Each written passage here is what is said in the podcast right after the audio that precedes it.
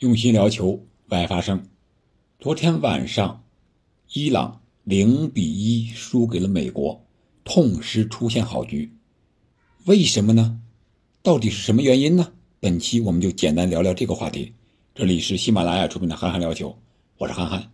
我觉得这里边有这么四个原因吧。第一个是心态，赛前因为国旗事件，伊朗足协到国际足联告美国足协的状。说是要把美国足协开除世界杯，并禁赛十场，美国足协最终也道歉了。我觉得这件事多多少少会影响球员的心态，再加上两国之间的一个国际关系由来已久，伊朗队更想在世界杯这种大赛中赢得尊重和胜利，甚至是一种尊严。就像伊朗的主帅葡萄牙人奎洛斯表示的说：“他说。”对阵美国队将是我一生中最重要的比赛。当然了，他可能更多的指的是能不能小组出线、进局十六强啊这样一个状态。但是，这种表态多多少少会让球员在心态上面过度紧张，背上包袱，体现在比赛场上就会动作失常、过于亢奋，甚至说是失误多。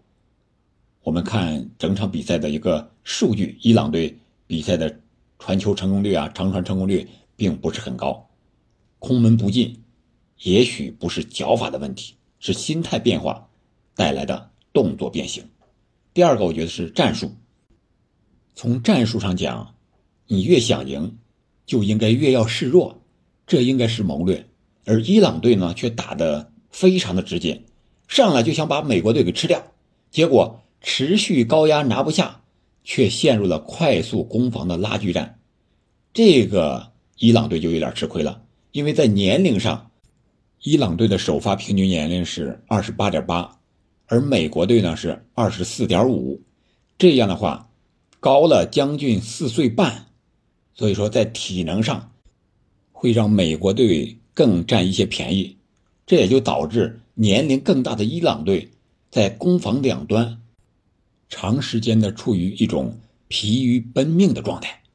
反观美国队，上半场领先之后，下半场基本上就收了，打起了反击。而最后时刻，伊朗队想狂轰乱炸，也不知道是该边路传中了，还是中路强攻，没有像韩国队对阵加纳那样创造出绝对的得分机会。这可能是绝对实力使然吧。当两队旗鼓相当、半斤八两的时候，战术失误的一方更容易失败。第三，我想是情报方面英格兰和威尔士这场比赛，上半场没有进球，下半场才进球。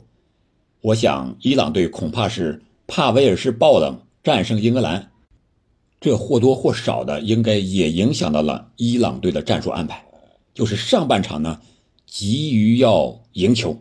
落后之后呢，又急于要扳平，然后再反超，以确保获得出线的主动权，导致他们过于激进。第四，应该是运气方面的原因了。他们有一次绝佳机会没进，有最后时刻一次点球未判，当然也有对方进球被判越位无效的，这些都没能转化为一个足以出现的平局，多多少少的和运气还是有一些关系的。哪怕具备了一个，他们也有可能会淘汰美国，从而占据小组第二出线。我觉得这是本场比赛的四个原因。